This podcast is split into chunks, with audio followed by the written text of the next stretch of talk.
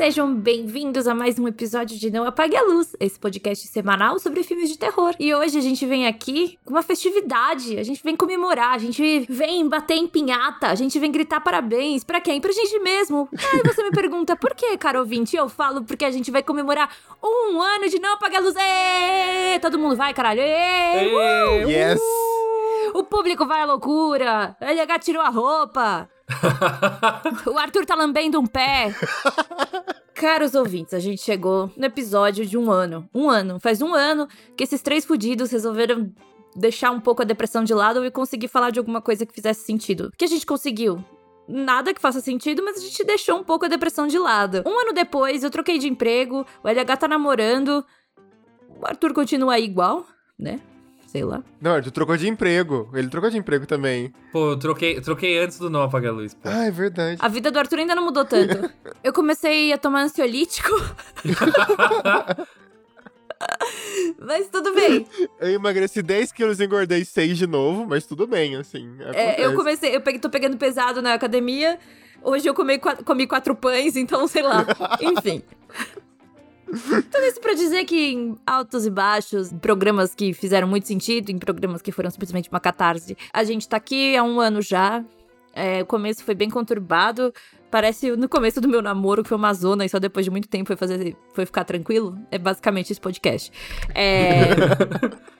Porque no começo a gente. Eu tive alguns problemas, nem sabia se eu ia poder continuar. Depois eu troquei de emprego e aí eu precisava perguntar se eu podia ter um podcast, né? Porque para tudo eu preciso ter autorização da empresa. Enfim. E aí hoje a gente tá aí com parcerias, sei lá, eu palestrando no, na Bienal e sendo apresentada como host do Não Apague a Luz. Olha aí. Sabe? A galera mandando mensagem, tipo assim, oh, eu queria participar, toma essa pessoa aqui, esse ator para o programa. Gente recebendo, assim, sugestão de coisa séria, tá ligado? Tipo, alguns perdidos por aí que acreditam que não apaga a luz é, é, é um esforço sério. E daí eles oferecem coisas de verdade pra gente, tipo... Ah, cola aí, vem palestrar, vem palestrar. Ah, cola aí, vamos, vamos botar alguém famoso no seu podcast, vamos divulgar, vamos fazer uma parceria. E daí, no final das contas, a gente meio que acaba percebendo que, tipo, se pá, a gente acidentalmente criou uma coisa séria aqui.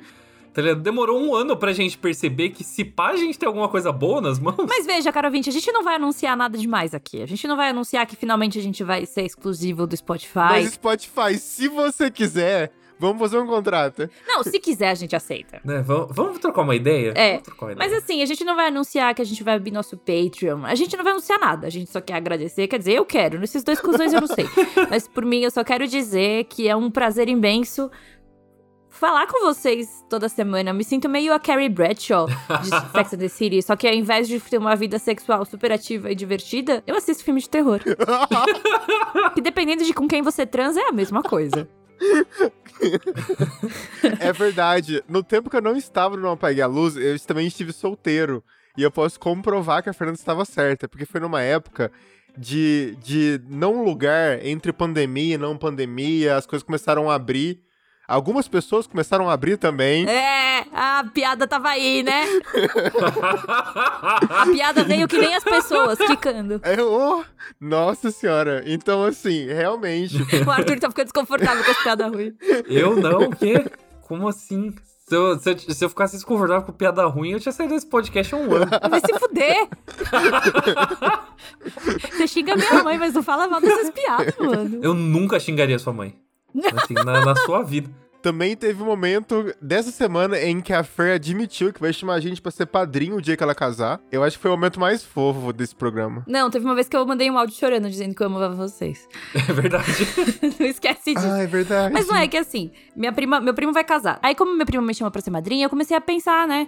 quem eu chamaria para ser padrinho no meu casamento. E graças a Deus sou uma pessoa aí com amigos, amigos de verdade, tá? Porque conhecidos a gente tem um monte. Porra. E. Porra, o quê? Porra, amigo pra caralho. Puta que pariu. Cara, a Fernanda é uma puta vereadora. Não, não. O dia que eu fui com ela assistir Lembre na Mob, pra gente entrar no shopping até chegar no cinema, a gente levou 20 minutos.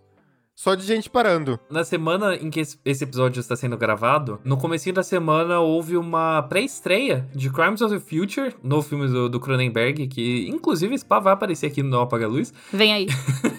E, e Fernanda Talarico ajudou a MUBI a organizar o rolê. E, mano, Tipo, na entrada do cinema, lá no, no Cine Marquise, ali no Conjunto Nacional, na, na Paulista, fez uma fila gigantesca, assim, da porta do cinema até, tipo, a, sei lá, metade do Conjunto Nacional, assim. Fernanda Talarico passava cumprimentando pessoa por pessoa da fila, velho. Pessoa por pessoa. Tive, era basicamente uma fila de meet and greet. Assim, eu cheguei.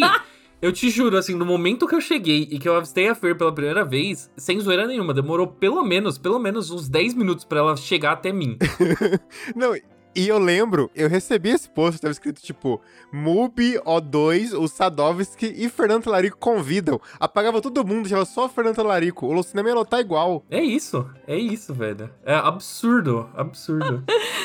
ah, obrigada, gente. Eu tenho tenho muitos defeitos, mas segundo meu namorado, uma das minhas principais qualidades é tentar ver coisas boas nas pessoas. Oh, e por isso que ela aceitou gravar com a gente a primeira vez. é sobre isso. é sobre isso mas eu, eu, eu, eu, sim, eu tenho, eu sou muito boa em manter pessoas na minha vida, tipo, em ter amizade, sabe? Eu vejo algumas pessoas que elas acham que tem amigos, mas você dá uma olhada, você fica tipo, ai, você é tão sozinha, né? Pra quem que você vai correr quando você precisa? sabe? E. É foda. sabe? Na vida você precisa ter um amigo advogado, um médico e um contador. É o mais importante. patrocínio é muito útil. Inclusive, caros ouvintes, a gente um dia vai trazer o patrocínio aqui, tá? Porque a gente fala tanto dele, nosso amigo advogado. Vem aí. Patrocinador desse podcast. Mas é muito bom, né, ter amigo de verdade, assim. E aí, e meu namorado não tem. E aí. Ele vive falando, deve ser mó bom, né? ser você. tipo, e ele ainda é ateu da Modó. Enfim, gente, é muito bom ter vocês. Eu fiquei pensando em quem eu chamaria pra ser padrinhos. E caso eu casasse com o Hugo, ainda bem que ele não tem amigo, porque eu ia botar os meus amigos pra ser padrinho mesmo. o que inclui vocês dois, com certeza. Porque, oh. enfim. É engraçado como a gente se vê toda semana e convivência é uma merda, né? Tanto que, enfim, morar junto é onde o relacionamento vai para morrer. Porque relacionamentos são difíceis. Total. Falei isso, eu tô quase indo morar com a minha namorada, Fer. Não, mas no seu caso, assim, é uma merda. Se prepara. Mas o que eu acho é que no seu caso, é uma questão de sobrevivência, né? Tipo, você sai, tem que sair de Curitiba, né? Pelo amor de Deus. oh, Agora, assim, você não vai levar Carol pra morar em Curitiba, né, modos? Então, provavelmente sim, mas depois a gente vai pra São Paulo. Nossa, cara. Cara, é turnê. Turnê. Não. Enfim, que cagada. Não, mas você, você tem um zap dela, manda uma mensagem e fala, não vai. Não, ela vai ouvir esse episódio, eu espero. Cuida. então, não, mas eu acho relacion... tipo, morar junto, a não ser que vocês dois precisem muito de grana, tipo, vocês têm um motivo bom, sei lá, sua mãe te expulsou de casa. Por que, que você vai morar junto? É, me expulsou com 17 anos, né? Por isso que eu fugi de Minas. Começa por aí. Sua mãe te expulsou de casa? Não, mas eu gosto de contar essa história. É mais legal. Ah, tá. Eu ia falar, você tem problema com seu pai e com a sua mãe, velho? Ei, eu não tenho problema com meu pai, porque pra ter problema com meu pai, primeiro eu preciso ter um. Fatos. Esse episódio já virou uma caralha. Enfim, tô 15 minutos aí de preâmbulo só pra falar. Obrigada, ouvinte. A gente tá aqui porque a gente se gosta, porque a gente tá um ano, a gente nunca brigou. Mas por que, que a gente não briga brigou? Porque esses dois me aturam muito. Porque eles me deixam fazer as minhas merdas, eles me, me aturam. Então, só tenho a agradecer vocês dois. A mesma coisa que eu falei pra, pra sua mãe depois da, da sessão de Crimes of the Future. Como assim? Quando a gente discutiu o novo do Cronenberg. Foi Fernanda Talarico, é a verdadeira estrela do Não Apague a Luz. Eu e LH, a gente só tá aqui pra dar apoio. Exato. Assim. Exato. Ah, cala a boca, claro que não. Você que é o ex, aquele site pau no cu. isso, isso, é um demérito, tá ligado? Não, Fã eu não seria... Bom, como vocês sabem, eu não sei nem mexer no Discord. Então. não, nem vem. Caraca, eu vou expor mesmo. Eu falei, Fer, você vai querer ajuda com o Discord? Ela, o quê? Você acha que eu não sei? Vai se foder, me xingou. E depois ela veio, não tô conseguindo entrar, o que que tá acontecendo? Eu, eu tava fazendo uma live no, no Uber, né? Aí eu falava pra, pra motorista, oh, eu não sou gamer não, tá? Desculpa. Não me estranha momentos, não. Momentos, quem, quem assistiu a Não Apaga Live pegou, porque é. aconteceu ao vivo. Foi. Aconteceu ao vivo. Vamos focar, senão a gente não vai acabar essa merda nunca. Obrigada, ouvinte. A gente ama vocês. Assim como amigos, vocês podem ser poucos, mas são verdadeiros. É, é porque não paga luz o gosto adquirido, né? Então a gente é grato por quem fica, quem recebe e quem entende. Um beijo, é, continuem curtindo o nosso On- OnlyFans. Continua me seguindo lá no OnlyFans. Todo o rolê desse podcast, assim, é que a gente começou a fazer meio a moda caralha, mas o rolê é que nenhum de nós aqui realmente tem paciência pra, pra forma como as pessoas criam conteúdo, né? Então, desde o início, não Apaga Luz, ele nunca ia ser um podcast tradicional, então é, a gente filtra bastante, né, também dos nossos ouvintes, de quem quer ouvir um pouco do nosso surto e quem quer alguma coisa mais tradicional, que daí a gente indica os caminhos pra quem quer consumir esse tipo de análise, mas é muito bom, porque daí as pessoas que ficam, né, o, o, nossos seguidores, as pessoas trocam ideia com a gente sempre no Twitter, sempre no Instagram, são tudo surtado que nem a gente, né? Então a gente, no Apaga Luz, ele, é- ele não virou uma comunidade, ele virou um pequeno hospício aqui. Um hospício, um hospício onde não tem nenhum guarda, onde não tem ninguém vigiando. Inclusive, o Kaique, que acompanha as lives, eu acho que o Kaique foi o que jogou com a Perfeito. gente. Foi, foi o killer, o killer sádico que jogou com a gente em Dead by Daylight. Ele acabou de falar aqui, ó, como a gente tá fazendo uma Apaga Live, né? Ele falou: sou a favor do Luiz e do, e do Arthur aparecer de cropped no Instagram. Obrigado.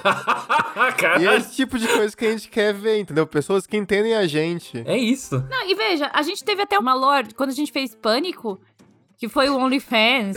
A cronologia do sexo. Poucos conseguem. Cronologia sexo. Exato! De, uma, de um jeito 100% a caralha. Aqueles episódios, sabe? A gente fez uma continuação, foi muito bom. Enfim, é isso. É, pessoal, muito obrigada. E, e aí, o episódio de hoje, é, pra comemorar esse um ano, a gente vai falar de uma obra-prima. Do filme que dividiu Hollywood. É, eu não tenho nem palavras. Eu só tenho a dizer que meu nome é Fernanda Talarico e isso com certeza é dívida de jogo. Obrigada, Isabela Boscov.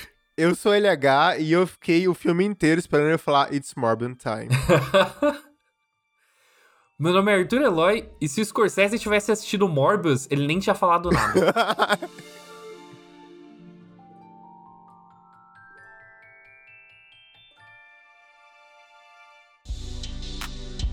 Como vocês já puderam perceber, meus caros ouvintes, a gente veio aqui hoje falar dessa belezinha, dessa delícia, desse tchutchuquinho do que é o Gerard Leto vestido de vampiro. Era tudo que a gente não precisava, mas a gente queria. Era isso. é, a gente precisava desse, desse acalento pro coração. Eu assisti em três dias diferentes, porque eu não conseguia assistir de uma vez só. eu dormia. É, obrigada de Biomax aí pelo, pelo presente, né? Que é colocar Morbius no catálogo. E a gente vai então conversar um pouquinho pra comemorar esse um ano. A gente vai dividir esse episódio em dois. O que vai ter depois, vocês seguem aí e aí a gente- você ouve. Mas a gente vai começar falando de Morbius. E eu queria falar da coisa mais importante desse filme, que é o Doctor Who dançando sem camisa. Dançando ao som de Have Que Sex. desgraça, né? Assim, eu, eu, eu- eu vou chegar no ponto que o Arthur quer chegar, que é tipo assim, qual a diferença de Morbius e Homem de Ferro 2? Nossa, nossa, eu, eu vou encerrar o podcast aqui. Eu acho que você nunca foi tão certeiro, LH, em um ano. em um ano desse trisal, LH, que nós vivemos, você nunca esteve tão certo. Você tá com calor aí? Obrigado. Hoje, hoje eu tô, hoje eu tô. É, Até... porque, é porque você tá coberto de razão. O, o rolê todo é que. é, Eu, eu sinto que as pessoas elas não entendem os próprios filmes da Marvel que elas assistem. É, elas claramente botam num pedestal muito mais alto do que realmente é. Hoje em dia, principalmente, a gente viu muito isso com, sei lá, Doutor Estranho, que a gente defendeu aqui nesse podcast. Enquanto a internet odiava Doutor Estranho, não apaga a luz, foi lá e defendeu Doutor Estranho Multiverso da Loucura. E as pessoas estavam muito, ah, não, porque o roteiro isso, o roteiro aquilo. Meu amigo, se você sentar e analisar o roteiro de qualquer filme da Marvel, você vai perceber uma coisa: metade deles foi escrito num guardanapo. Você nem precisava abrir o guardanapo pra escrever nele. Uma face um- uma face já era o suficiente. Então, tipo, é- eu achei sempre muito engraçado de que, tipo, as pessoas vão no cinema, assistem alguma coisa assim completamente estúpida, completamente estúpida, tipo, sei lá, Thor 2, tipo, Homem-Formiga e a Vespa. Sabe? Capitã Marvel, tipo, qualquer um, assim, você escolhe. E saíam, assim, falando, ah, ok, é legal, é divertido e tal. E daí, quando senta pra assistir um filme tipo Morbius, meu Deus do céu, assim, baixou o crítico de cinema. O cara tem a formação, assim, ideal para falar, não, porque o plano sequência aqui, não, porque o roteiro. Tipo, meu amigo, meu amigo, olha, olha o que você está assistindo antes. E eu acho ele muito mais divertido do que todos esses outros filmes, porque ele tem um Hadouken de morcego. Ele tem um Hadouken de morcego. Ele mas, me ganha. Mas o, o rolê todo, para mim, é de que eu tenho um certo respeito pela Sony. Porque eu acho até especial a gente falar de Morbius no aniversário de um ano do Não Apaga Luz, porque o universo da Marvel na Sony é basicamente o Não Apaga Luz deles. Assim, porque a Sony simplesmente falou, velho, eu vou fazer. Vou fazer. Eu tenho um monte de personagem aqui sobrando. A divisão toda de bens aí, né, nesse, nessa treta hollywoodiana, é de que a Marvel Studios, ela tem direito a absolutamente todas as criações da Marvel Comics nos quadrinhos, com exceção do Homem-Aranha. O Homem-Aranha e tudo que apareceu primeiro numa HQ do Homem-Aranha é de direito da Sony. Então, a Sony, ela gentilmente empresta o Homem-Aranha pra, pra Marvel, né? Então, tipo, o Tom Holland, ele é da Sony, né? Ele é propriedade da Sony. Se você abaixar as calças do Tom Holland, você vai ver na bunda dele vai ter uma marca de ferro, assim, com o logo da Sony. e ele meramente é emprestado, emprestado tal com o livro de biblioteca pública pro Kevin Feige. Então, tipo... Tanto que tanto que eles aparecem assim, tipo, ah, em associação com a Sony Pictures e tal, porque, tipo, é toda uma treta. Teve, teve já um divórcio aí uma vez, foi um rolê dramático pra caralho. De a Sony, a Sony e a Marvel se divorciaram. O Kevin Feige e Remy Pascal estavam, tipo, trocando declarações polêmicas, né, em público, tá ligado? Tava meio que rolando uma briga pela guarda da criança, sabe? Tipo, Tom Holland falando meio, tipo, ah, não, eu quero ficar com a Marvel, o que que tá acontecendo? Foi uma merda do caralho, basicamente. Mas tudo isso é para dizer que, eventualmente, a Sony, numa fase aí de, de recomeço de vida pós-término, olhou assim pra pilha de HQ mofada ali, tipo, no canto de uma sala que eles tinham e falou, ó... Ele olhou e pensou, it's Morbin Time. E, antes de Morbin Time, falou, e se eu fizesse... E se eu fizesse qualquer coisa? Olhou pro Venom e falou, hum, por que não? E daí Venom fez, tipo, 700 milhões da bilheteria... E daí a Sony ganhou a confiança, assim, de, tipo, eu não preciso da minha ex tá ligado? Eu tô, no, eu tô bem de vida, eu não preciso correr atrás dela. Você sabe que isso que você falou do, do Tom Holland faz todo sentido, porque se o Tom Holland fosse só da Marvel, ele já teria sido demitido. ele já teria. Facilmente. Facilmente. Não, e eu gosto como Venom é uma ótima comédia romântica, o que a Vespa e o Homem-Formiga não conseguem ser. Cara, Venom é bom. Mano, a Vespa e o Homem-Formiga é uma bosta. Uma bosta, lixo, lixo de filme. Nossa, eu odeio todos do Homem-Formiga. Eu tenho uma dó, porque eu, adoro o Paul Rudd. É óbvio, né? Eu sou uma pessoa do bem, eu gosto do Paul Rudd. Eu gosto, eu não gosto da Evangeline lá, porque ela é anti-vax. Eu gosto do. E Michael Douglas, né? Tal como uma pessoa que gosta de velho, é óbvio que eu gosto do Michael Douglas. Pensei que ia falar, tal como uma pessoa que gosta de MD. o famoso Caralho, nunca mais eu vou dormir. Michael Douglas. Vocês já viram um vídeo dele dançando essa música? Sim, já. É um dos melhores vídeos da internet. Então, as, tirando o MD, são as minhas duas coisas favoritas de MD, né? Michael Douglas, a música do Michael Douglas.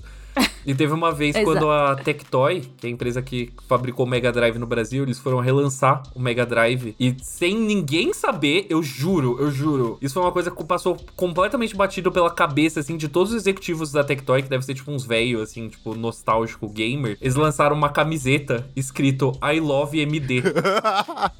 com o logo do Mega Drive. Até hoje eu busco incansavelmente comprar essa camiseta. Eu não acho em lugar nenhum. Foi tipo meio, foi meio que um brinde promocional, assim, elusivo. E tipo, eu juro que nenhum executivo pensou no duplo sentido da coisa. Mas MD também é fora do, do Brasil? Não, MD é a droga, sim né? MD a droga é. É só brasileira. É, então, a Tectoy é brasileira, isso que é o foda.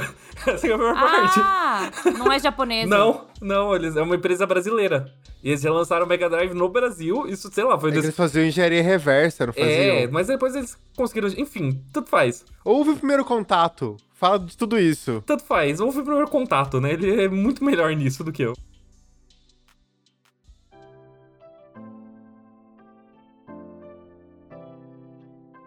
Falando de Morbius, o que me incomoda no filme é que assim, eu acho que o Jared Leto se leva a sério demais. Putz, sim. É, isso é um bagulho que me incomoda. Assim, eu já não gosto, eu não sou chegada no Jared Leto. Ah, e acha ele gostoso? Óbvio que acho. Mano, quando ele tá bombadão, que ele vira o Morbius já morcegão, rapaz, né? Lamberia aquele mamilo. Porém, não, porém, assim, ele se leva a sério demais desde a época do Coringa, desde a época que ele emagreceu pra viver lá o Bias, Dallas Bias Club, sabe? Tipo, por que, que deram um, Oscar pra esse cara? Vocês que abriram a porta. E ele tem uma seita dele, enfim. Então eu não sou chegada no Jared Leto. Então, já não era, só menos ainda. Com Morbius eu achei que ele se passou. Porque eu não gosto dele se levar a sério. Por isso que eu gosto do Príncipe Philip lá sem camisa dançando, porque ele não tá se levando a sério. O que eu gosto justamente desse universo da Sony é que os filmes eles são ruins, mas eles são muito confiantes na, na forma que eles são ruins. Então, tipo, meio que eu gosto que eles se levam a sério, porque eu já não aguento mais a Marvel fazer filme ruim irônico, sabe?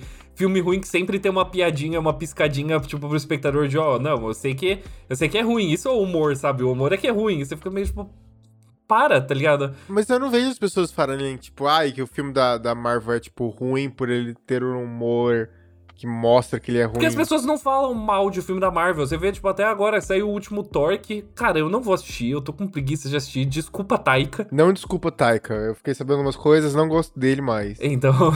é, Taika. Gente, o, o é legal que dizer que assim, eu entrevistei a Taika Waititi e a pessoa é blazer. Não, né? Você não pode ser blasé quando você é o Taika Waititi, porra. É, já que ela expôs, eu tava sendo misterioso. É, agora que a Fer falou, então, ó, putz, pau no cu do Taika, assim, honestamente, saco cheio, assim. Esse vídeo do que saiu dele, tipo, falando de uma cena, tá ligado? E zoando o próprio filme. Meio que falando, tipo assim, ó, não montei mesmo, tava transando muito. KKK. Ah, não, então, foda-se o Taika, assim, honestamente. Mas. E, e, e, tipo, as pessoas. Mesmo o Thor que saiu e que claramente tem muitos problemas, as pessoas você vê assim que rola aquela proximidade, assim, parece que, tipo, sei lá, mano, a galera fica com medo de xingar a própria mãe, sabe? Tipo, vendo o filme da Marvel, ah, não sei. Porque, tipo, até, sei lá, se você pegar qual é o ponto mais baixo no, no MCU nas, na memória recente. Pessoalmente, eu não gosto de Capitã Marvel, eu acho Capitã Marvel um saco de filme. Eu, eu, odeio, eu, eu gosto, odeio. eu gosto da Brie Larson. Eu acho a Brie Larson muito fofa. Tipo, ela é uma pessoa fofa, mas só porque eu acompanhei o canal de YouTube dela jogando Animal Crossing. No filme ela tá chata, o filme todo é chato, é sem graça. É um filme que você. Que todo mundo literalmente só assistiu porque ele era o filme do meio entre acho que Guerra Infinita e Ultimato. É, e aquela questão, tipo assim, ah, importante, representatividade. É, e, to, e todas as coisas da Marvel agora, tipo, a gente. Se, as pessoas se convencem de que alguma coisa importa, tá ligado? Sendo que só assiste para ver, tipo, a cena pós-crédito créditos e ver, tipo, ó, onde que a gente vai chegar daqui no, no próxima etapa do, do universo. O que eu gosto nos filmes da Sony é que, ao mesmo tempo que eles não têm esse humor, tipo, que é sempre autorreferencial, que é sempre, tipo, meio que analisando cena por cena, que o, o nenhuma, nenhuma cena da Marvel termina sem alguém pontuar com, tipo, é isso aconteceu, né? Eu gosto um pouco que eles se levam a sério. Eu gosto que eles são filmes fechados, tá ligado? Eles não ficam, tipo, na punhetação de, tipo, ah, o que, que vai acontecer no, no, no restante desse universo. Tanto que, tipo, a única coisa que que eu vi a galera, tipo, criticando muito, muito, muito em Morbius, que, tipo, direcionando realmente, tipo, hate a isso, foi a cena pós-créditos de Morbius, que é literalmente qualquer cena do MCU, tá ligado? É, tipo, ah, depois que tudo acaba, o protagonista se encontra com algum outro herói e fala: Hum, alguma coisa grande vai acontecer daqui pra frente. E todo mundo falando: Nossa, isso foi uma das piores coisas que eu assisti. Tipo, amigo, toda a cena do MCU é isso. Toda a cena é isso. Do que, que você tá reclamando, tá ligado? Você vai pro cinema assistir essa merda. Por isso que eu voto muito em Morbius no MCU. Foda-se. Eu ia gostar. O meu argumento todo, que eu quero dizer é, tipo, Morbius, eu acho, eu acho que ele é um filme medíocre na real, acho que ele é um filme mediano. Eu não acho que ele é um filme terrível, eu não acho que é um filme que, sei lá, ofende a minha mãe, tá ligado? Eu não acho que é um filme péssimo de nenhum jeito. Mas é muito louco de você ver como as pessoas elas têm um tato muito maior para analisar esse filme quando não tem o apego emocional que tem com o MCU. Porque dá pra gente falar de todos os efeitos de Morbius aqui, e eu acho que todos eles, tipo, todos eles se aplicam para pelo menos 90 ou 95% dos filmes da Marvel tá ligado? Acho que o Jared Leto tá se levando a sério demais nesse filme, mas eu acho que se ele não se levasse a sério, não vai funcionar. Porque, tipo, primeiro que esse filme não tinha como dar certo. Desde o início, essa ideia, da ideia toda do filme é uma bosta. Quem é o Morbius? Foda-se o Morbius, tá ligado? Tipo, meio que a cara de pau da Sony de simplesmente falar, ah, velho, vocês assistem qualquer merda de HQ, então a gente vai fazer de qualquer personagem que a gente tem aqui sobrando na gaveta e vocês vão vir assistir de qualquer jeito. Eu acho isso meio honesto, assim. E eu acho ridículo essa questão. Ridículo e engraçado, na verdade, essa questão da Sony, tipo assim, ah, pegar vilões e criar backstories como se eles fossem anti-heróis. Sabe? Eu acho isso muito ridículo e, e confesso que eu acho, tipo, engraçado tudo isso acontecer, sabe? Porque hoje ficou, tipo, qual que vai ser o próximo? Que ninguém conhece que eles vão lançar. A pior parte é que, tipo, eu não gostei do primeiro Venom. Eu acho o primeiro Venom. Eu também não acho um filme ofensivo, eu acho.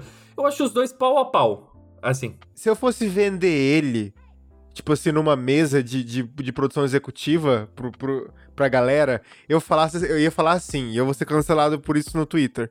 E se o Woody Allen fizesse um filme de herói? Do Venom? É assim que eu venderia esse filme, do, do Venom. Porque ele é exatamente isso. Ele é a melhor comédia romântica já feita em muito tempo. Pô, que ofensa pra Venom, velho. Comparar com o Diabo aí. Mas enfim, é, eu, eu concordo. Eu concordo que Venom, Venom 2 é uma ótima comédia romântica. O primeiro Venom é tipo meio. Ele tem esses tons, mas ele ainda não tem a coragem de fazer isso. O Venom 2 tem. E depois de Venom 2, eu falei, cara, esses filmes eles são completamente previsíveis. Eles podem fazer qualquer coisa. E tipo, Morbius, ele é um filme bunda. É, o problema de Morbius é que ele é bunda. Ele não vai. É que ele é bunda. Uhum. Ele não vai. Ele não vai, mas ao mesmo tempo, eu acho que ele acerta muito num, num tipo de filme que não existe mais. De, tipo, aquele meio motoqueiro fantasma do Nicolas Cage das ideias, sabe? É aquele filme de adaptação de HQ quando as pessoas ainda não tinham uma fórmula de como você fazer uma adaptação de HQ. Então não é nem de, tipo, um esforço consciente de falar, ah, não, porque a gente vai pegar esse vilão e a gente vai é, humanizar ele como um anti-herói. É só, tipo, como as pessoas faziam filme de, de herói nos anos 2000 de só de tipo, ah, não, porque esse cara é meio complicado, ele é um herói que vaga pela noite, é tudo muito sombrio, é aquela estética meio clipe do Linkin Park, sabe? Daí eu, eu, eu, meio que gostei.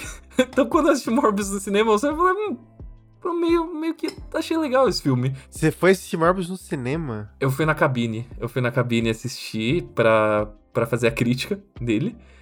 É, eu dei nota, acho que 2 de 5 para ele, o que eu mantenho, assim. E eu assisti agora, pela segunda vez, para gravar esse podcast. Tem muitos filmes que eu não assisto de novo para gravar esse podcast. Eu falei, ah, que sabe, eu vou assistir Morbius pra gravar o Não Apaga Luz, que foda-se, né? Qual, qual que é a lógica das coisas?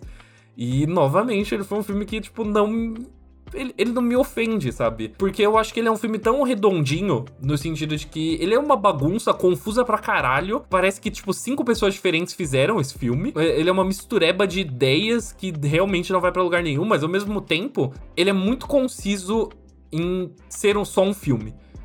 Então, tipo, ele não é, ah, vamos ver o que vem por aí no grande universo da Marvel na Sony. É só, tipo, não, puta, as coisas começam e acabam ali, sabe? Você tem esse conflito entre esses dois irmãos, é focado neles dois, e daí, eventualmente, eles brigam, um deles morre e acaba, sabe? tipo, é isso.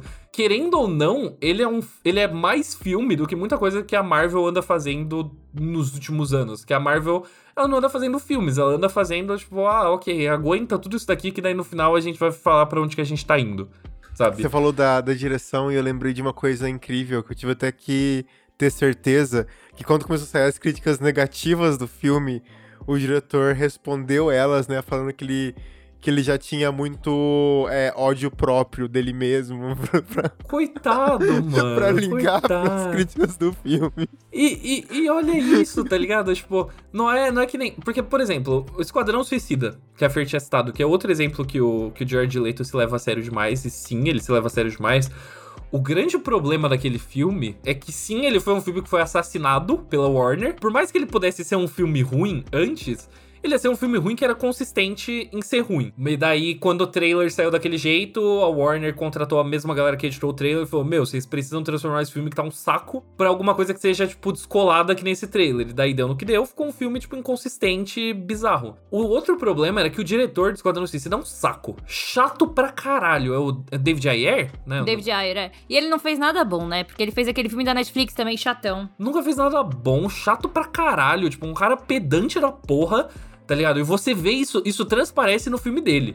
Sabe, o filme dele é, é, um filme que você consegue assistir e ver que tem alguém por trás falando: caralho, eu vou levar o gênero de heróis pra uma direção que nunca foi explorada antes. Morbius não. Morbius, ele, muito pelo contrário, ele fala: eu vou, eu, eu vou atrás de fazer um filme de, de herói dos anos 2000 e eu quero fazer um filme funcional. Ele é um filme extremamente básico. Eu acho que é, é, é, por isso que eu não consigo levar muito a sério a galera que odiou, detestou, falar, meu Deus do céu, a pior coisa que eu vi na, na vida, porque, tipo, cara, um, você não tá assistindo filme o suficiente pra se Morbius é o pior filme que você já assistiu na sua vida. Dois, você não está analisando os filmes que você provavelmente assiste, porque com certeza tem muito lixo da Marvel que é muito parecido com Morbius, você não ligou as pontas. E três, eu acho que não, tá, não é uma análise honesta você falar, meu Deus, esse filme ele é ruim em tudo que ele se propõe. Porque ele definitivamente não é, sabe? Eu acho que ele só é básico. E eu acho que vem muito da questão que Morbius tem todo aquele problema de, tipo assim, ah, demorou pra ser lançado virou meme antes do filme sair. Então, tipo assim, o cara já vai assistir, tipo, pronto pra rir. É, e, e não só ele demorou muito para sair também, né, de ser adiado várias vezes pela pandemia e por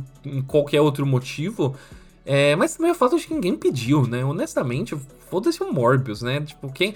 As únicas cinco pessoas que conheciam o Morbius eram os nerdola pedido a Cheetos aí que lia HQ e, mano, honestamente, não é. Esse público não merece direitos, né? Então, o Venom ele tem um apelo maior, porque o Venom ele, ele ficou popular pelos desenhos, ficou popular pelos jogos, ele ficou popular pelo filme do Sam Raimi. Então, tipo, o Venom, ele.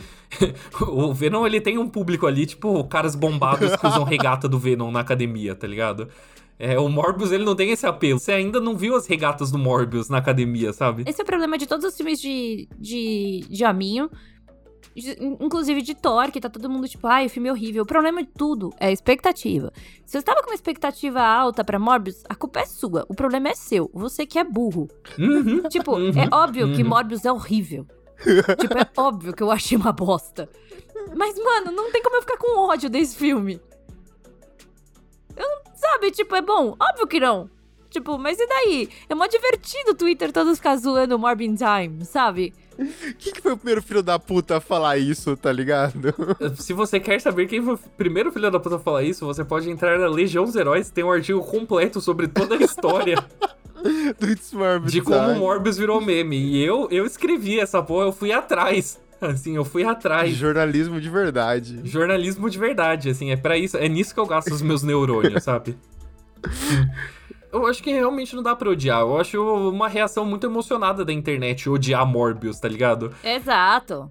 Morbius tá lá. Tá lá. E, e, e tipo, talvez o, o, lado hipster, assim, me falando, porque quando eu vejo as pessoas odiando com tanta vontade Morbius, eu não. Eu, eu tenho vontade de gostar mais, tá ligado? Tenho vontade de fazer a regatinha escrito Morbid Time. Porque, tipo, velho, eu fui no cinema, assisti aquela bosta daquele Homem-Aranha sem, sem volta para casa tá ligado? Que tava todo mundo amando esse lixo desse filme. Esse filme é um lixo, um lixo em todos os sentidos. É uma bosta que ele só funciona porque as pessoas lembram da infância quentinha delas, vendo os outros filmes muito melhores do Homem-Aranha, tá ligado? Então, tipo, eu tive que aguentar as pessoas aplaudindo esse lixo desse filme. Esse lixo, acho que é um dos melhores filmes do Homem-Aranha. Esse filme é uma bosta em todos os sentidos. Ele não tem drama, o Tom Holland, o Tom Holland é minimamente fofo e só isso, sabe? Ele não serve para absolutamente mais nada. Ele é um filme feio, ele é um filme que ele parece que ele foi inteiramente feito no computador e nem no sentido de, tipo, ah, levar os atores para gravar numa tela verde. Não, tipo, ninguém saiu de casa para fazer esse filme, tá ligado? Tipo, é, ninguém é, saiu de é casa. terrível, é terrível em todos os níveis. Ele serve simplesmente para colocar o, o Andrew Garfield e o Tobey Maguire numa furada para para fazer você, espectador, falar: "Olha, lembra quando os filmes do Homem-Aranha eram bons?" Tá ligado? E olha que isso já é revisionismo histórico com os filmes do Homem-Aranha do Andrew Garfield que não são bons. Mas que definitivamente não são um lixo, que nem toda essa trilogia do Tom Holland. Então, tipo, eu tive que aguentar a internet babando o ovo dessa merda desse filme para daí chegar e falar: ah, não, agora as pessoas sabem o que é um filme ruim. Ah, Doutor Estranho no Multiverso da Loucura é um filme ruim. Ah, Morbius é um filme ruim. Ah, vai se fuder, tá ligado? Tipo... Assim, o, o John Watts, pra ele ser um, um, diretor ruim, ele vai precisar nascer pelo menos umas três vezes. Meu, pro, pro John Watts ser um diretor ruim, ele tem que ser primeiro um diretor. Tá ligado? Porque, assim, o, o, o Espinosa lá, o cara do Morbius, ele tem pelo menos Life. Eu acho Life divertidíssimo. Que Life é um filme do Venom bootleg, né? Tipo, Em- Eu lembro quando saiu essa história, tipo assim, caraca, a origem do Venom. tipo, Life é, é, é- é o prequel do Venom não licenciado. Ele termina, inclusive, deixando a ponte, assim, pra Venom começar. Então, tipo, E é divertidíssimo. Agora, John Watts, ele, ele, ele provavelmente deve fazer um churrasco maneiríssimo, sabe? ele, deve, ele deve, tipo assim, chamar a galera, tipo assim, pô, gente, vem aqui em casa, fiz uma caçarola incrível. E a galera vai lá. Porque assim, eu. Desculpa, desculpa. Você assistir qualquer um dos três filmes do, do Homem-Aranha e falar: Meu Deus, esse filme é bem dirigido, você claramente não tem uma capacidade cognitiva. Isso daí, você sabe o que, que é? Quando o ser humano, ele já tá há muito tempo na biqueira da Marvel, tá ligado? Ele já, já vendeu a TV da sala pra comprar Funko Pop. Isso daí, sabe o que que é? É dívida de jogo. É dívida de jogo, é dívida de jogo. Boscov, Boscov sempre certeira. Eu tô, então eu não quero, eu não quero falar sério porque eu não acho que Morbius é um filme. Eu não acho que Mor- Morbius é um filme que tem muito o que discutir. Ponto, tá ligado? Só que eu acho que a, a única reação que você tem que ter ao sair ao sair da sessão de Morbius, ao, assistir, ao terminar de assistir Morbius em casa, é só tipo, ah, é um filme, né? Foram lá e fizeram. Então, tipo, eh, torcedores, calma. Essa é toda a minha mensagem. Vamos, vamos dar uma segurada É aí. ditado, né? Quando você aponta um dedo pros outros, os outros quatro apontam pra você. Então, quando você vai falar mal de uma coisa, é bom a gente questionar as outras coisas que você gosta. A gente precisa falar do quão ruim é os efeitos especiais, né, de Morbius. Os defeitos especiais. O- a- as- a- os rostos do- dos dois, dos vampiros ficando deformados, eu ri só, tá ligado? Adoro, eu adoro quando, tipo, do nada. Porque assim, quando eles se transformam em vampiro, faz sentido, eles têm o rosto de vampiro, que é péssimo. Mas eu adoro quando simplesmente aparece do nada, tá ligado? E aparece o tempo todo na cara do, do Jared Leto, tipo, ele tá de boa assim, daí ele dá, tipo, meio que ah, uma torcida de pescoço e da cara vira de vampiro. É muito feio, é muito feio, é muito mal feito. Eu quero Morbius 2. Eu quero muito Morbius 2, eu quero muito. Não, mas já tem toda a sequência, não era? Calma, eu vou pegar aqui, existe... Não tem, ainda não foi oficializado. não, não, mas tem aquela lista lá do Reddit. Do quê? Ah, Tem, putz, é uma lista gigantesca de títulos. porque, porque assim, quando começou o surto de It's Morbing Time, as pessoas, elas, elas realmente surtaram com isso. Isso foi, tipo, genuinamente um momento de histeria coletiva. E uma das coisas que fizeram era uma lista de todas as sequências de Venom que eles queriam ver. E tinha, tipo, sei lá, uns 20 filmes. E todos eles tinham, tipo, nomes mais estúpidos que os outros. Até, tipo, sei lá, um crossover de Morbius com Velozes Furiosos, tá ligado? Tipo, uma- umas coisas assim, tipo, a galera, ah, Mar- Morbius mata o MCU, tipo... Aqui, ó, Fer, eu achei pra você a lista do Reddit. Morbius 2022. Aí, Morbius 2, Morbius. Hã? Do- 2024. Aí, o 2024 tem Morbius 3. Em 2025 tem Morbius vs Blade. Em 2027 tem Morbius vs The Marvel Cinematic Universe. E tá escrito entre aspas, Morbius Wings. Em 2028 tem Morbius vs DC Extended Universe. Meu, você não vai ler essa lista inteira, pelo amor de Deus, tem muita coisa. Não, mas o próximo é Morbius Kills God. E ainda tem mais. E essa é a e a lista termina em 2071 com Better Call Morbius. É sobre. Eu amo a capacidade de surto da internet. Eu amo tudo que aconteceu com Morbius, pô. Eu acho que o fato de ser um filme só ok, tipo, dele não ser um filme ofensivamente ruim, nem um filme extremamente bom, torna tudo melhor o fato de que as pessoas realmente convenceram a Sony de que elas queriam ver Morbius. Ao ponto dele, fraque- dele fracassar duas vezes na bilheteria. Cara, isso foi a melhor- o melhor meme. Fez um- foi um meme ao vivo. Eles deixaram fracassar. É muito bom, é muito bom. Mas ao mesmo tempo, tipo. Tipo, o Morbius, ele, ele teve uma bilheteria ok até, tipo, relativamente sólida. E por algum motivo ele foi um sucesso de venda em home video. Porque tudo que motivou o meme de Morbius foi quando lançaram. Antes, antes de chegar na HBO Max, lançaram em VOD. E ele se tornou, tipo, o filme mais alugado, tipo, por umas semanas na Apple TV, sabe? E daí, agora, quando eu fui assistir hoje, eu só queria dizer que atualmente Morbius é o, é o segundo filme mais assistido da HBO Max no Brasil. Assim, ele está no top 10. Em primeiro está Uncharted, do Tom Holland. Porque sim. Mas, pra, pra gente amarrar, eu só tenho uma curiosidade que eu não sei se vocês sabem, mas eu realmente acompanhei muito das coisas de Morbius e o meu surto favorito de estudo é que no meio desse shitpost alguém fez uma montagem muito tosca, muito tosca, tipo, a montagem mais tosca possível do Scorsese na pré-estreia de Morbius. Sim. E tweetaram, tipo, falando, puta, olha, na real eu mudo tudo que eu falei. Na, na, real, filmes de heróis são, são arte, são cinema de verdade. E Morbius é a melhor coisa já feita. Tipo, uma coach, assim, tipo, completamente emocionada e falsa. E a melhor parte é que o Tyrese Gibson, que é, é, fazia, fazia Velozes Furiosos, atualmente faz Morbius, acreditou que era de verdade.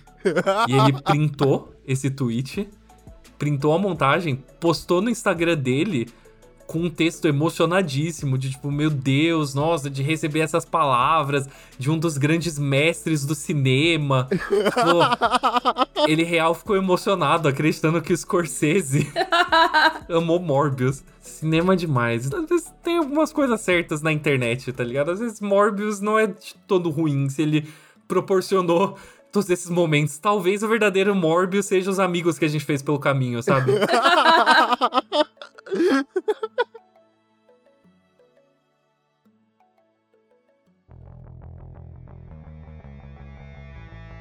Então a gente vai falar do quê? Do quê? Da terceira temporada de The Boys, que acabou e a gente assistiu todos os episódios. É. Bom, eu, particularmente, achei a terceira temporada muito boa. Talvez eu tenha gostado mais da terceira do que da segunda, inclusive. Porém, eu amei o sexto e o sétimo episódio. Mas, puta merda, o oitavo, hein? Que episódio covarde. O oitavo. O rolê todo é que eu sentia que isso eventualmente ia acontecer. Porque é o Eric Kripke, o homem que criou The Boys, ele não é 8 ou 80, ele é 8 e 80. Então, tipo, ele proporciona coisas incríveis. Inclusive, The Boys só existe no estado atual por causa dele, porque a outra adaptação de Garfienes, feita pela mesma equipe, que no caso é o Seth Rogen e o Evan Goldberg, foi Preacher, é, é legal pelo humor. Você vê que eles conseguiram traduzir bem o humor do Garfienes, mas é uma, uma bagunça, assim, do caralho, desconjuntada. Tipo, a temporada, uma temporada que vai pra frente, outra que volta cinco casas para trás, tá ligado? É um negócio que vai e vem, vai e vem. O Eric Kripke, ele é o cara que ele chegou pra falar assim: eu entendo de televisão. Então, você vê assim que The Boys tem uma progressão maravilhosa. Essa terceira temporada eu achei excelente. De desenvolvimento de personagem mesmo. Eu acho que, tipo, é uma temporada que fudeu a cabeça de todos os personagens, tá ligado? Não teve um personagem que não passou por alguma crise, uma crise de ansiedade, uma crise de insegurança, que deu merda pra caralho por causa disso. É, o elenco é muito bom. Mas a mão de Eric Creep, que você começa a sentir, assim, a, a, a, a, pata do macaco virando, tá ligado? Nossa, que referência mais hipster. Depois a Fernanda fala de mim, não, porque o LH é antigo. o cara tirou uma referência. Meu Deus do céu. Essa foi pesada. a, a, o, o, final da terceira temporada é ele sinalizando de, tipo, se pá, ele não vai terminar isso na hora que precisava terminar. Porque Supernatural é a mesma coisa. Supernatural era incrível, daí ele chegou e falou: Mas se fosse incrível por mais uns 15 anos? Assim, mas ele daí... não foi o cara, o showrunner que saiu? Ele mas saiu. Mas ele saiu, mas ele, quando ele saiu já tinha prolongado pra caralho ainda. Mas ele saiu na quinta? Ele saiu na quinta, e, ele, a pretensão dele era terminar na quinta. É, então, mas ele, ele deu um final. Pô, piorou depois. Não deu o final. Ele não deu ah, o final. Ah, eu gosto do, da final da quinta temporada de Supernatural. É bom sim. É, eu acho que já, já tinha ido pro caralho, concordo. Mas assim, ele pelo menos, ele pelo menos fez um lacinho, tá ligado? eu acho que Supernatural, Supernatural ele pode ser um bom exemplo do que vai acontecer com The Boys. Eu perguntei pro, pro Eric Kripke quando eu entrevistei ele agora, e ele eu falei, tipo, você sabe como que vai terminar? Ele falou que ele sabe, mas ele falou que ele é a pior pessoa do mundo para falar de temporadas. Porque ele falou, quando eu falava isso de, de Supernatural, eu errei em 11 temporadas, né? Porque eu achei que só ia ter 5. Então, eu, ele falou que, tipo, não vai tentar chutar quantas temporadas vai ter. Só que o final de The Boys pra mim ficou nítido, que enquanto ele tiver dinheiro, ele vai, ele vai continuar. Porque eu, por que, que eu falei que eu achei um final é, covarde? Porque ele não mata ninguém. Ele mata o Black Noir, que já tava morto, né? Foda-se. Tipo, hum, de coração, ninguém se importava com o Black Noir. Tudo bem, eu gostei do Ryan indo embora com Homelander, mas assim, não faz sentido nenhum para mim o, o Butcher ter ficado meio bundão. É, aí eles não matam. Eles não mataram a Maeve. Eles não mataram o Soldier Boy e ainda botaram o Soldier Boy lá numa câmera do tipo, ó, se der merda a gente acorda ele de novo. É, é justamente isso que me preocupa, porque parece assim, ah, tá bom demais pra gente acabar tão cedo.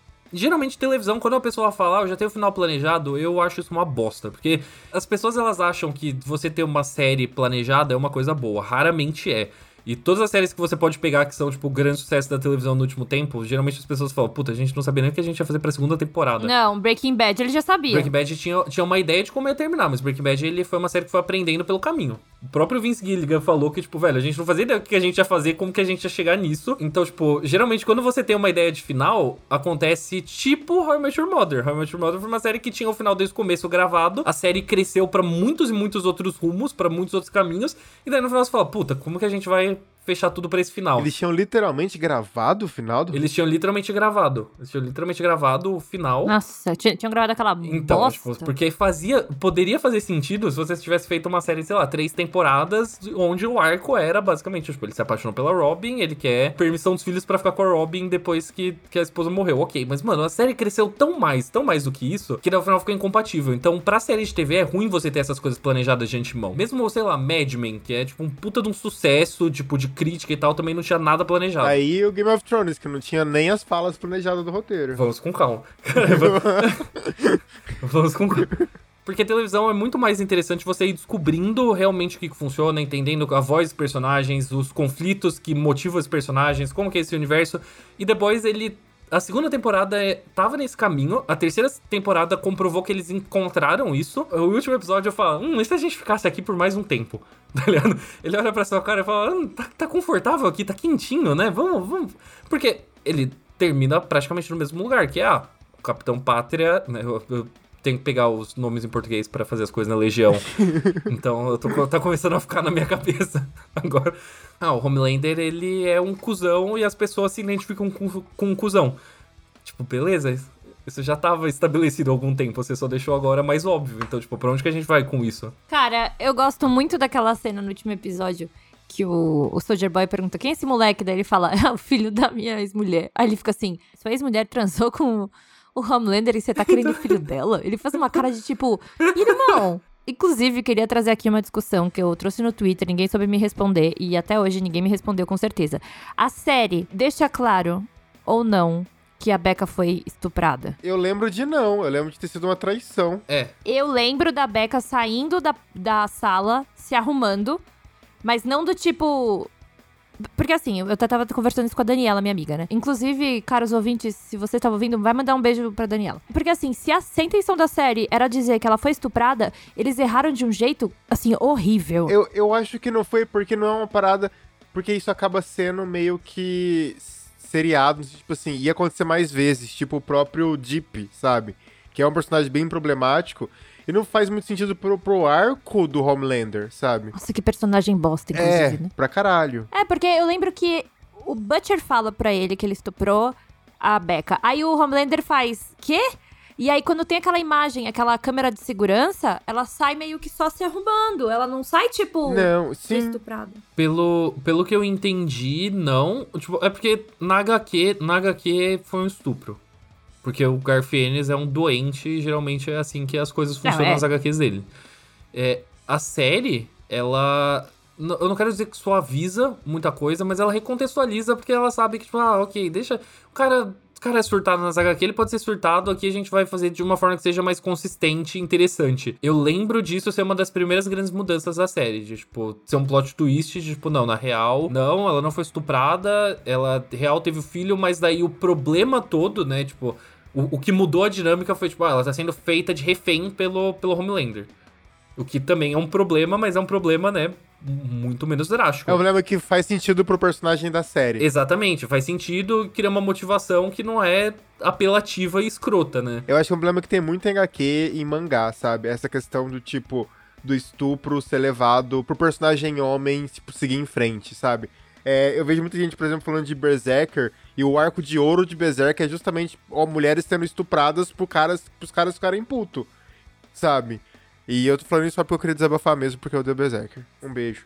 Mas sim, é infelizmente um tropo muito recorrente. A HQ faz isso e a série. eu- eu- ela, ela soube ter um pouquinho mais sensibilidade nisso, né?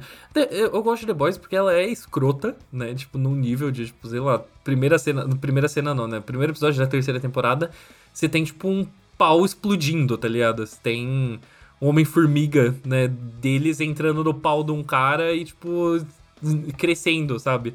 É, então, tipo, ela é uma série que ela é escrota, mas ela nunca passa dos limites. Então foi por isso que, inclusive, quando eu assisti o Hero Gasm, que foi o grande episódio mais falado da temporada, de que, meu, parecia que, sei lá, ia vir alguém na sua casa e te fuder também junto enquanto você assiste.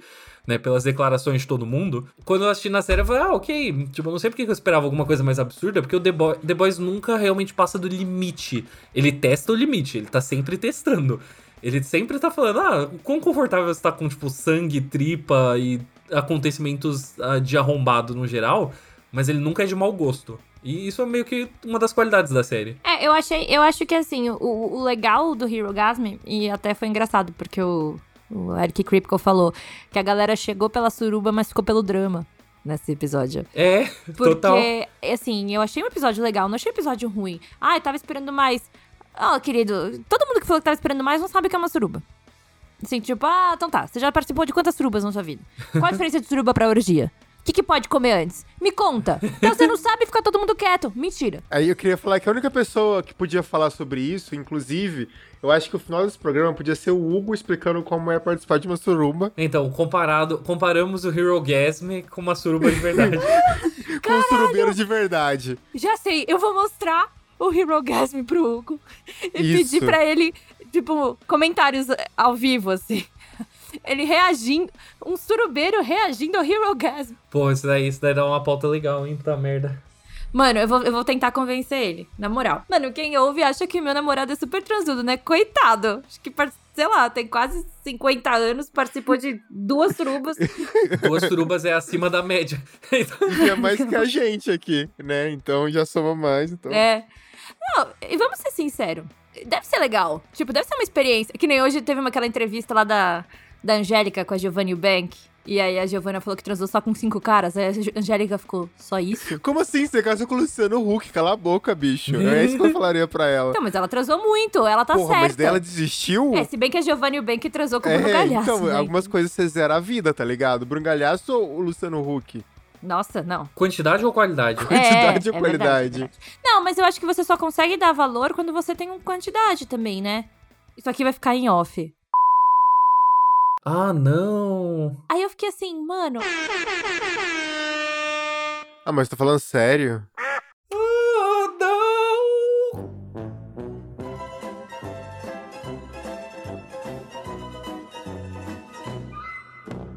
Pô, putz, enfim. Olha. Caros ouvintes, vocês não ouviram nada do que Fernanda Talarico conta em off pra gente. Isso daí fica a versão exclusiva do nosso OnlyFans, porque algumas coisas não podem, não são apropriadas nem pro Patreon, mas eu queria dizer que isso foi a pior coisa que Fernanda Talarico já contou. pra gente em off na história. na história do Não Apaga Luz. Eu vou ficar um pouco traumatizado. Caros ouvintes, se você então quer que o Hugo reaja. Não, eu vou tentar trazer. Mas se eu não conseguir trazer ele, se você quer que ele reaja ao Hero Gasm, com a vasta vasto conhecimento dele de surubeiro. Ou, oh, na moral, que eu imagino muito o Hugo só, tipo, dando apoio moral pra galera, sabe? Nem fazendo nada, mas já se considerando. Treinador não joga, né, Fer? Tem toda uma questão também. Chega, chega, chega! Treinador não joga. Não vou... É não, isso, chega, é isso, chega. caralho. Chega, chega, chega. LH, meu, encerrou assim, se encerrou alto. Não, mas só pra terminar de The Boys, eu acho que é engraçado, né? Que você tá. Você chegou pela suruba, você ficou pelo drama, porque o Rio discutindo com o A-Train e a galera se comendo atrás, sabe? Eu acho que isso se aplica pra série como um todo, né? Porque, tipo, é muito fácil você vender The Boys pras pessoas de, tipo, ah, não, porque é uma série super violenta, super nojenta e tal, e, tipo, super-heróis são uns escrotos do caralho, e daí você vai assistir, tipo, os personagens são bons de verdade, Sim. tá ligado? Ah, a primeira cena é o A-Train atropelando a namorada do Rui, não é? Tipo, ela desaparecendo. Mas sempre me surpreende, que, tipo, em três temporadas de The Boys, tipo, toda vez que eu termino de assistir, principalmente nessa terceira temporada, que teve, tipo, tirando o final, eu acho que todos os episódios foram, tipo, genuinamente bons. Toda vez que terminava um episódio de The Boys, eu ficava, caralho, tipo, essa série é boa, boa mesmo. Tipo, não é, tipo, boa no sentido, tipo, quando a gente assiste uma coisa da Marvel, eu falo, ah, é legalzinho, tipo, é de me divertir. Tipo, você termina e fala, caralho, tipo, eu, eu, eu tô investido nessas pessoas, tá ligado? Como pessoas. E, tipo, Homelander, essa temporada, ele tava do caralho, tipo.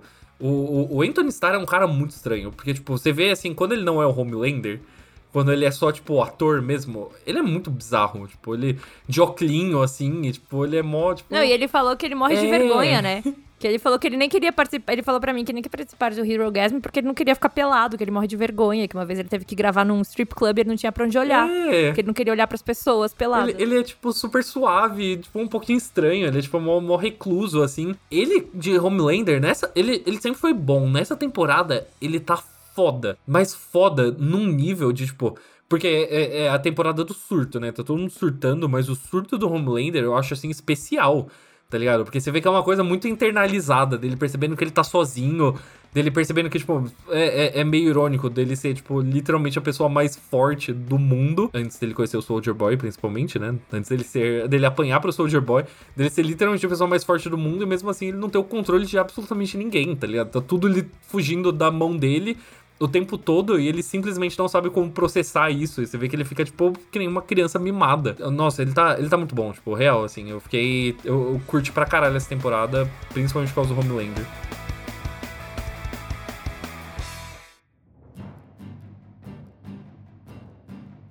Pensei uma coisa diferente pra gente terminar o programa, na real. Já que é o nosso aniversário e ninguém mandou bolo pra gente e tal, em vez de a gente seguir o nosso padrão de sempre, vamos só terminar com uma mensagem pros nossos ouvintes pro próximo ano.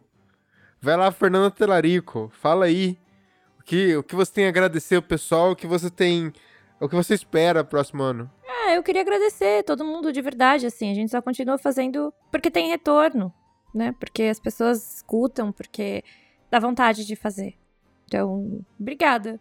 Obrigada por não desistirem da gente, por acompanhar, por dar opinião, por reagirem por- e por, sei lá, se divertirem com a gente. É muito, é muito gratificante ver vocês falando que a gente faz parte da segunda-feira de vocês. Tipo, é muito doido e é muito gratificante. Então, do fundo do meu coração, eu só tenho a agradecer a todo mundo e vocês dois também, porque vocês são os melhores companheiros de podcast que eu podia pedir.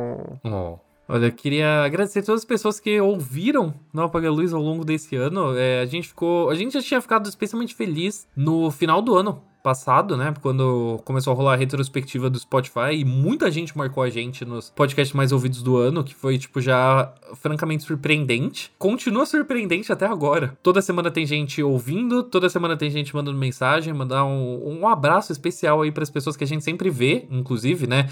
A Devlin, o TH, o Cadu Garcia, o Kaique, né, que jogou com a gente na live, todo esse pessoal, assim, que sempre tá, tá é, interagindo com a gente, vocês são perfeitos também, né, ao, ao LH e a Fer, que são igualmente perfeitos, que sempre estão aí alegrando as minhas semanas, participando de todas as bobajadas, assim, que, que, que eu sempre quis fazer, né. Eu acho que é isso então, gente. A Fer falou uma coisa muito legal que é tipo, cara, a gente faz porque tem retorno. A gente fala, tipo, a gente grava de noite e tal, e é justamente porque é o único horário que a gente tem junto. Tá ligado? Todo mundo faz 500 coisas, trabalha pra caralho, chora no banho, então às vezes não dá tempo assim. Marcado na agenda chorar no banho. é, tipo, é, igual a Fer falou, tem que tomar ansiolítico, tem que ir no psicólogo, não é, a vida não é fácil. A melhor coisa que a gente faz na vida é pelado, né? Chorar no banho. Chorar no banho. então, tipo, é legal ter esse retorno do pessoal, a gente saber que a gente pode marcar uma live meio que de última hora, tipo assim, ah, vamos jogar Corrier. E daí, tipo, vai aparecer uma galera pra conversar com a gente e chamar a personagem de Bela e Belinha, então... Isso é marcante demais, a gente saber que a gente tem uma comunidade que, que entende e gosta do que a gente tá fazendo, da forma que a gente tá fazendo, mesmo essa forma sendo completamente diferente do que manda o- a caderneta de como criar conteúdo. Exatamente, eu só, só queria dizer também de que fica o agradecimento e também a ameaça aí de que vocês batendo palma pra gente só dá vontade da gente continuar fazendo mais, não apaga a luz, e fazendo de formas cada vez mais bizarras também, né? Tipo, das lives, né? Da, já tá mais ativo também no, no Twitter, no Instagram. Então, isso tudo é culpa de vocês, né? Que estão aí batendo palma pra maluco. Então, continuem, continuem batendo palma pra maluco, porque a gente dança. Exato, a galera bate palma pra tanto maluco, por que não pra gente? Por que isso deixa a gente pirar, Exatamente. gravar uma live pelado? Eu sei. Esta é. hum, enfim. Meta, meta do peito. Fazer uma sessão de cinema de vagina dentada onde todo mundo vai assistir pelado. Por que não? Claro! Porra, anime. É isso, então fazer um encontro do, do Não Apagar Luz no Cemitério pra assistir A Madrugada dos Mortos. Então é isso, fi- fica na verdade o meu desafio. Bata Exatamente. palma pra saber até onde nós vamos. Esse é o nosso primeiro ano. a gente volta semana que vem. Continuem batendo palmas e não apague a luz.